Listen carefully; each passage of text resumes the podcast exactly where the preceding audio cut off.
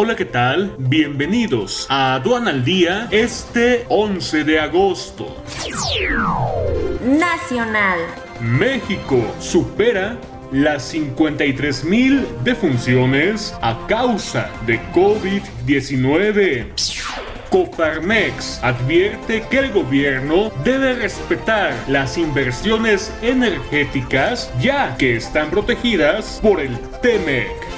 Aerolíneas ganan 10.300 millones de dólares el inicio de una lenta recuperación.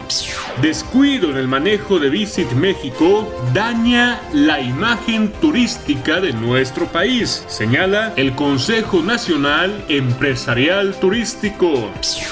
Verificación vehicular en Ciudad de México reinició ayer lunes 10 de agosto. Pese a reactivación en Puebla, Consejo Coordinador Empresarial estima aplazar sus inversiones. México tiene la novena tasa de interés más alta del mundo. Internacional. Casos de COVID-19 en el mundo superan los 20 millones. Quédate en casa y actualízate.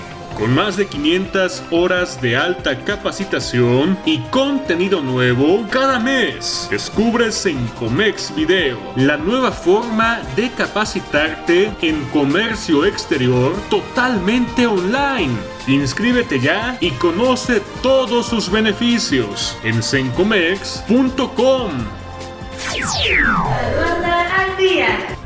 Este es un servicio noticioso de la revista Estrategia Aduanera. EA Radio, la radio aduanera.